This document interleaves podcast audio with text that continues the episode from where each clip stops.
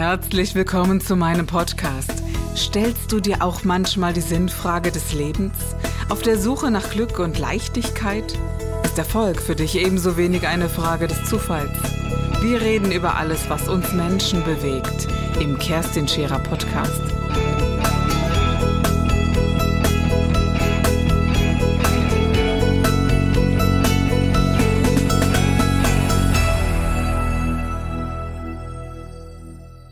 Und ich finde, du hast mehrere Bücher geschrieben, aber dieses Buch hier ist ja eines, in dem du in sehr klaren, wenn wir das vielleicht mal gerade ins Bild nehmen können, in sehr klaren Schritten und ich finde auch sehr einfach für jedermann wirklich erklärt, ja, dass jedermann sich etwas rausziehen kann, wo er sagt, okay, wie erschaffe ich mir meine Vision? Welches Ziel möchte ich mir setzen? Wie gehe ich da durch?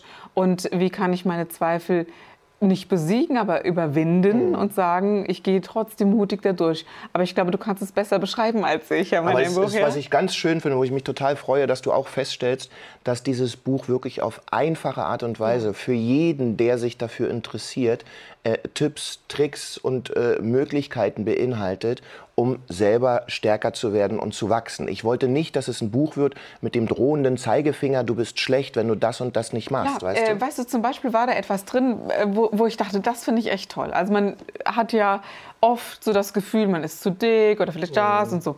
Und äh, dass du in einem Traum oder so einen Wachtraum hattest, mhm. wo du wusstest, so sehe ich jetzt aus. Der durchtrainierte Körper, kein Gramm Fett mehr dran, völlig vital und all das, was so dazu gehört. Und da habe ich mich so gefragt, also so einen Wachtraum hätte ich auch gerne. Keine Frage. ja. Und, ähm, und habe dann gedacht, okay, jetzt hast du keinen so einen Wachtraum. Aber wie stellst du dich dir, Kerstin, denn eigentlich vor in der idealen Situation? Ja? Und dann habe ich echt überlegt und habe ich mal so hingelegt und dachte, ne, komm, jetzt übertreib mal nicht. Ne? ja, Komisch, ja. dass wir da uns da nach oben hin immer begrenzen. In die schlechte Richtung ist für uns alles möglich, aber genau. nach oben, jetzt wollen wir mal genau. nicht übertreiben. Und dann habe ich gedacht, bist ja mit dir alleine. das reicht so mal, ja.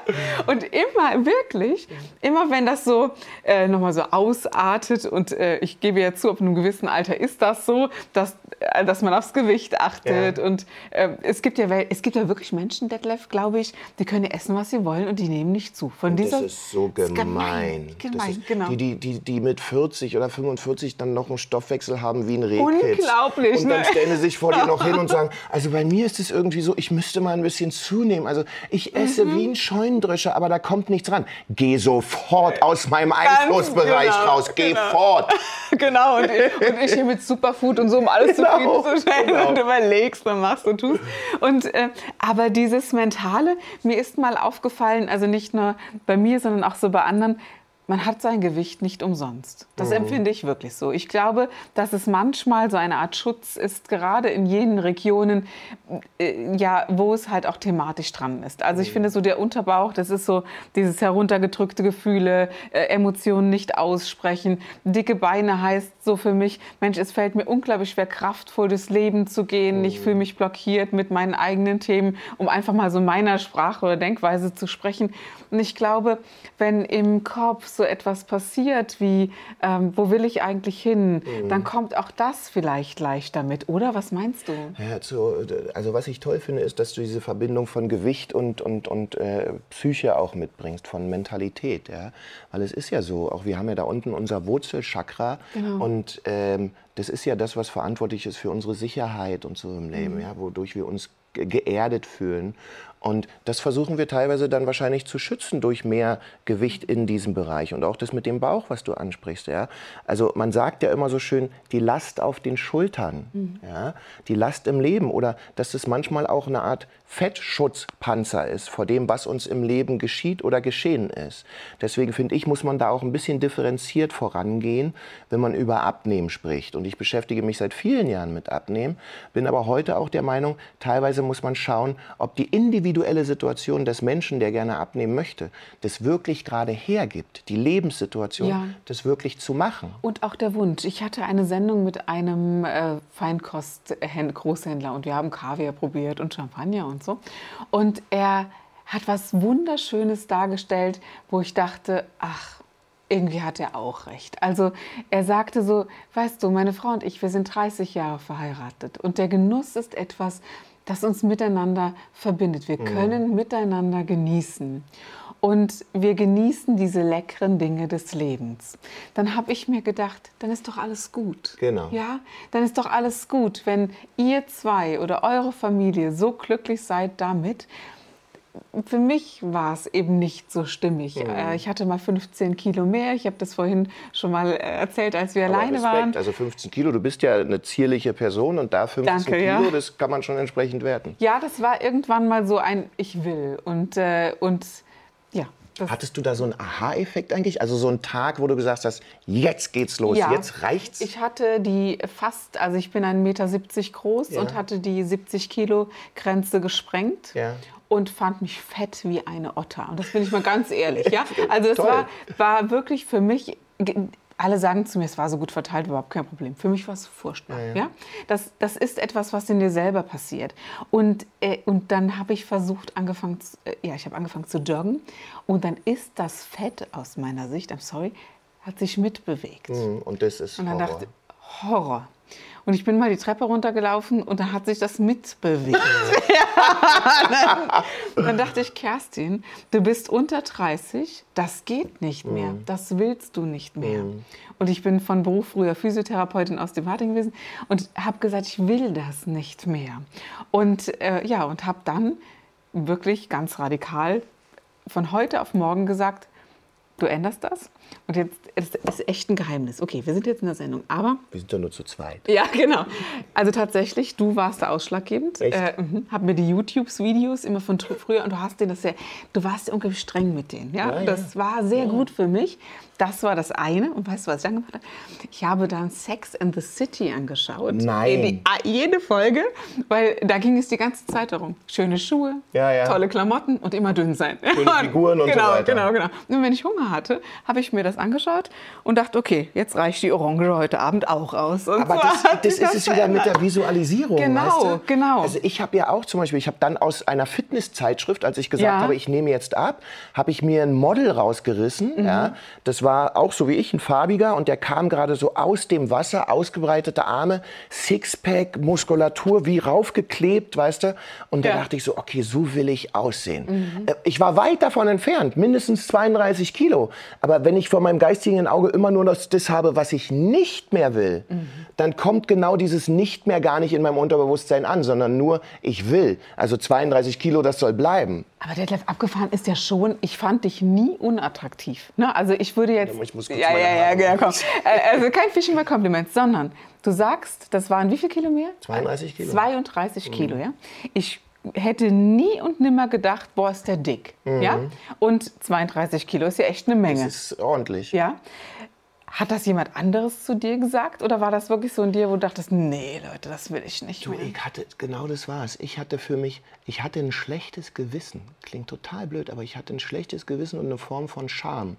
Weil mhm. ich ja immer äh, in meinen Coachings, egal ob äh, Tanz oder was auch immer, ich habe immer gesagt, äh, mach die Dinge 100 Prozent. Hm. Und ich hatte für mich irgendwann das Gefühl, ah, Detlef, du forderst von den anderen immer 100 Prozent und machst es in einem Großteil deines Lebens auch, aber in Bezug auf deine Figur machst du das eigentlich nicht. Und dann habe ich mich so, also jetzt auch hier am Tisch unter uns, mhm. ich habe mich manchmal so ein bisschen wie so ein Betrüger gefühlt. Weißt du, dass ich sage, hey, hier, mach deine 100 Prozent und wenn du das nicht, wenn du nicht pünktlich bist und das nicht ordentlich äh, lernst und nicht ordentlich auf der Bühne bist, brauchst du gar nicht erst raus, rausgehen, dann stelle ich dich an eine Laterne und du musst überhaupt nicht tanzen. Habe ich mal zu Indira von Broses damals gesagt, ja. Und habe aber, wenn ich abends oder morgens vorm Spiegel im Bad gestanden habe, habe ich mich mit dem Handtuch ich habe mich umgedreht vom Spiegel, um das nicht zu sehen. So groß war meine Scham, weil ich dachte, das passt nicht. Und dann. Oh, das ist auch so was, wie man über sich selber denkt. Immer die, ich sage immer, hört auf, euch die siebenspännige wow. Peitsche auf dem Rücken zu klatschen. Ja? Und dann habe ich irgendwann ein Foto gesehen, da waren wir im Urlaub, wo ich Beachvolleyball gespielt habe, runtergeklatscht bin, wieder aufgestanden bin. Freund hat ein Foto gemacht von der Seite, alles voller Sand. Ja, ich sah aus wie ein Wal, der gestrandet ist. Und das war der Moment. Okay. Nee, wirklich, wie du gesagt hast, du bist die Treppe runtergelaufen, hast gemerkt, das Fett bewegt sich mit. Für mhm. mich war dieses Foto der ausschlaggebende mhm. Punkt.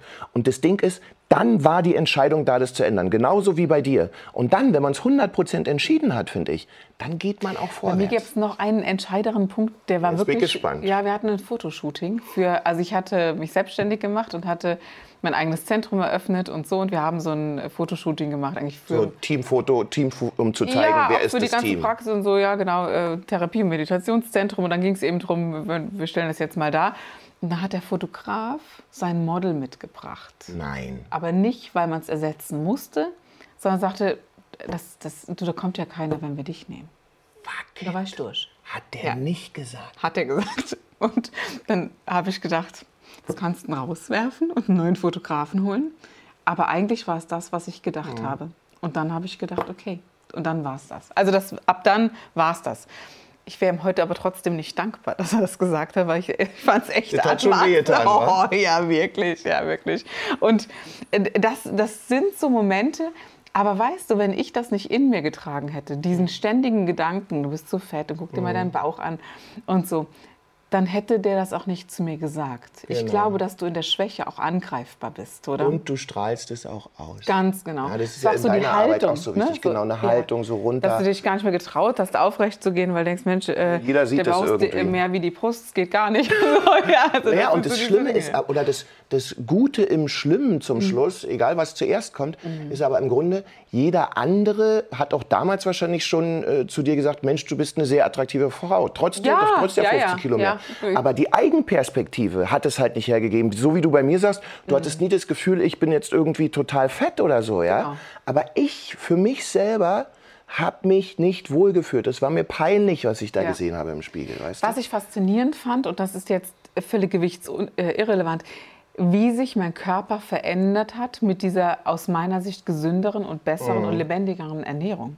Also jede Zelle verändert sich ja. Mhm. Ich habe keine Zellulite mehr heute. Ich habe zwei Kinder auf die Welt gebracht und habe nicht einen, einen Streifen am Bauch, weil, äh, weil es eben doch sehr wesentlich ist, wie du dich ernährst. Mhm. Und nicht mal nur, wie trainiert du bist, sondern ich glaube wirklich, dass das ausschlaggebend ist. Äh, 70 jedenfalls an Prozent. Also meine Okay. Meinung ist, 70 Prozent Ja. ist Ernährung. Deswegen sage ich immer noch, die Bikini-Figur wird in der Pfanne gemacht, weißt du? Ja. Und, Ja, das ist äh, sehr gut, Nicht im ja. Mhm. Fitnessstudio. Fitnessstudio oder auch Fitness generell ist super in zweifacher Hinsicht. Einmal Glückshormone produzieren und die ausschütten, damit es uns gut geht.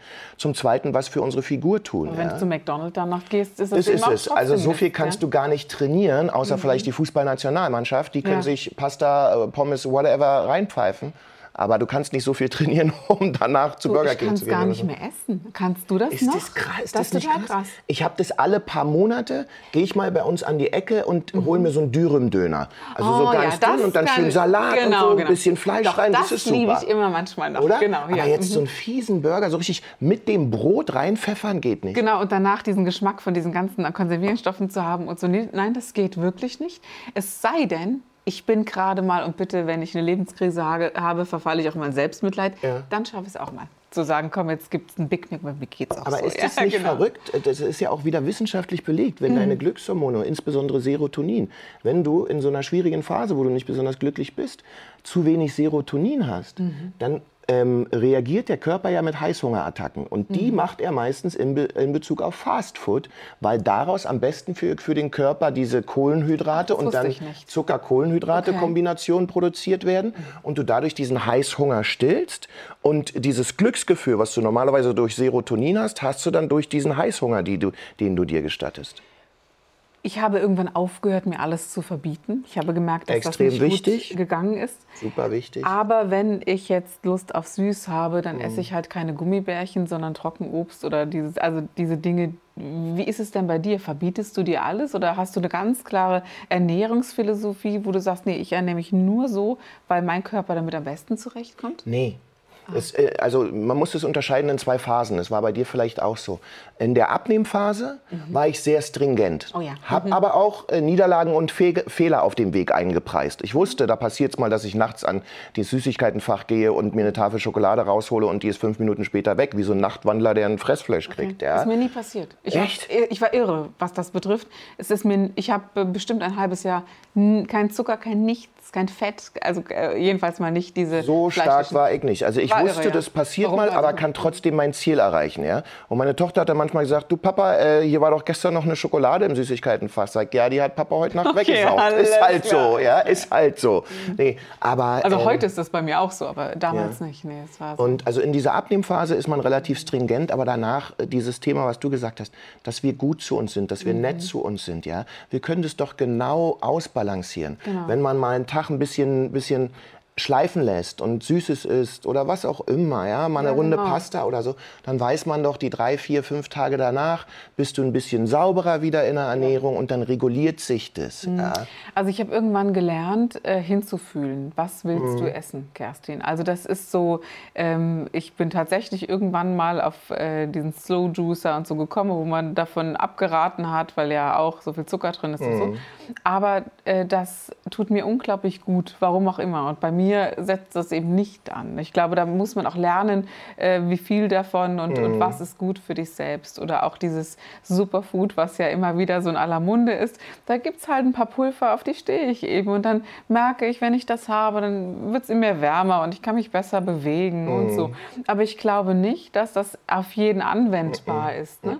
Und manchmal ist es dann eben so, wie du auch sagst, wenn meine Mutter mit dem Schwarzwälder Kirsch kommt, denke ich, oh ja, jetzt ist er mein. Ne? So, Kann man, aber das Schöne ist, dass man mit gutem Gewissen sagen kann, weil man hat ja Ja. vorher schon den Preis bezahlt für die Figur, Ja. die man jetzt hat, dass man sagen kann, das darf ich mir jetzt mal erlauben und das ist doch toll. Und dann dieses matte Gefühl danach wieder hast, dass du eh die Finger wieder davon Genau, hast. Ja, das, sag kommt, das so kommt, da kannst du die Uhr danach stellen, wa? Das gen- ist echt Mhm. crazy. Ja, genau. Und da, das ist das ist wirklich faszinierend. und, und ich glaube eben auch, dass äh, Depression und Ernährung eine große Rolle spielen. Und äh, diese.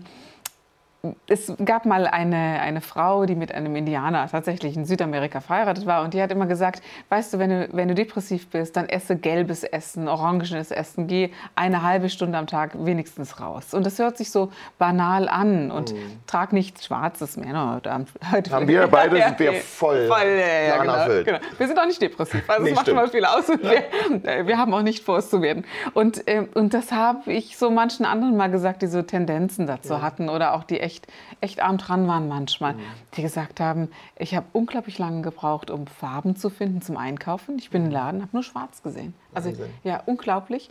Und so ist das, glaube ich, auch mit Essen. Also man, man sieht dann auch nicht, was, was tut mir denn wirklich noch gut.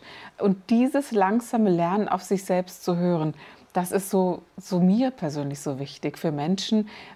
Wo ist deine Grenze? Wo grenzt du dich von, an- von anderen ab, oder? Das sind ja, das sind zwar alles Entscheidungen, aber ich glaube, das ist auch das, was hier drin steht, viel. Dass diese, diese, ja, wo ist denn deine Angst? Wovor hast du denn wirklich Angst? Und so, oder? Ja, was ist die Wurzel der Angst? Und das sind ja immer noch, also ich glaube, last but not least ist jeder Auswuchs von Angst und Zweifel immer wieder zurückzuführen auf die Angst vor Ablehnung, Angst nicht genug, gut genug zu sein, Angst nicht geliebt zu sein, Angst zu scheitern, Angst alleine auf dem Schulhof zu stehen. Äh, Das sind ja so, so Basisängste, sage ich mal. Ja. Und alle Verzweigungen davon entstehen ja daraus. Aber ich finde persönlich, und das ist auch ein wichtiger Teil in dem Buch, wenn wir uns das mit der Angst mal genau anschauen, was ist eigentlich Angst, dann ist es ja immer was, was nicht in diesem Moment real existiert, sondern es ist ja eine Angst vor etwas, was in der Zukunft passieren könnte. Oder für etwas, was Erfahrung aus der Vergangenheit war. Genau, ich bereue Erfahrungen aus der Vergangenheit, weiß, da ist es nicht gut gelaufen. Es könnte ja sein, dass es beim nächsten Mal auch nicht gut Aber es läuft. ist so selten das Hier und Jetzt, dass man, wenn ich das so höre, Angst ist ja auch oft begründet. Mein Gott, wie oft hängst du denn an der Klippe und fällst gleich runter? Das Also, meine ich ja. so ja. selten. Wie oft ist das, Ja. wovor du Angst Genau. hast, dann wirklich eingetreten? Und vielleicht kann ich noch einen Schritt weiter gehen. Ähm, nehmen wir mal Folgendes. Man hat ein Vorstellungsgespräch oder man will vom Chef mehr Geld haben und hat Angst vor diesem Gespräch. Ja, was passiert mit mir in der Angst? Ich werde kurzatmig, meine Stimme wird wirklich, aber möglicherweise ein bisschen höher, ich fange an zu schwitzen, bin möglicherweise ein bisschen verkrampft, äh, habe auch eine geduckte Haltung und gehe dann so zum Chef rein und sage, Herr Chef, kann ich vielleicht mal... Also wie groß sind die Chancen, mit den Auswüchsen der Angst das Ziel dann wirklich zu erreichen? Also stoppe ich mich ja vor einer Sache, die noch gar nicht da ist, noch mal mehr, weil wenn sie dann da ist, bin ich in diesen Verhaltensweisen der Angst und erreiche mein Ziel erst recht nicht. Also Leute einfach weglassen. Es kann schief gehen, aber es kann auch funktionieren. Und wenn es schief geht, ist die Situation genau die gleiche, als wenn ich gar nicht erst fragen würde nach mehr Geld. Das war der Gib dich ganz Podcast mit Kerstin Scherer. Wenn du mehr über mich erfahren möchtest, dann gehe auf meine Website www.kerstinscherer.com oder besuche mich ganz einfach bei Instagram Co. Du interessierst dich für bestimmte Themen, die du jetzt noch nicht gefunden hast? Dann schreibe uns eine E-Mail an info@kerstinscherer.com. Wir freuen uns auf dich.